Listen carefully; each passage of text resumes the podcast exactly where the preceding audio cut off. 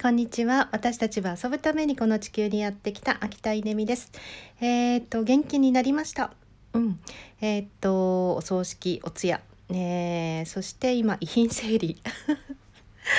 もうすごいリアルな話ですね。えー、怒涛の、えー、1日、2日、3日4日今日4日なので、えー、と3日間ぐらい空いちゃったかなこの録音が、まあ、できないぐらい、えー、いろいろといろんなことがありました。えー、っとでもあの滞りなくというか本当にあのいい形で見送れたと思います。えー、今日ねコーチングのあのひふみ塾があって、まあ、そこであの目的と目標という、まあ、言葉の違いについて、えー、と話をしたんですけど、うん、目的っていうのはゴールそして目標というのは目印、えー、人生で言うと、まあ、人生のエンドゴールに向かってさまざ、まな人生の目標っていうのが定められますよねみたいなところから、えーと、最後のことをイメージしたんですけどうんと私今回あっこちゃんのですね、まあ、最後に立ち会って、えー、何を感じるかっていうとですね彼女はとにかくあの人に迷惑かけることとか、えー、それをね避けたいっていう人だったんですよね。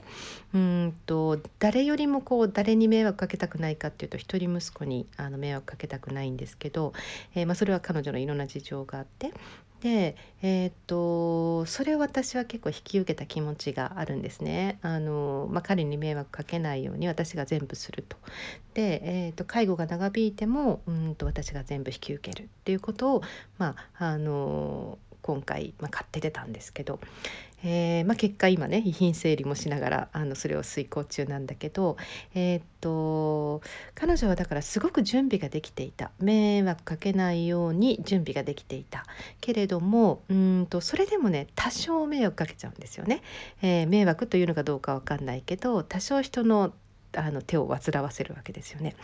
でそれでねなんか本当に思うのはあの人は迷惑をかけて最後立ち去るもんなんだってことですね。誰かのお世話になって立ち去るもんなんだ。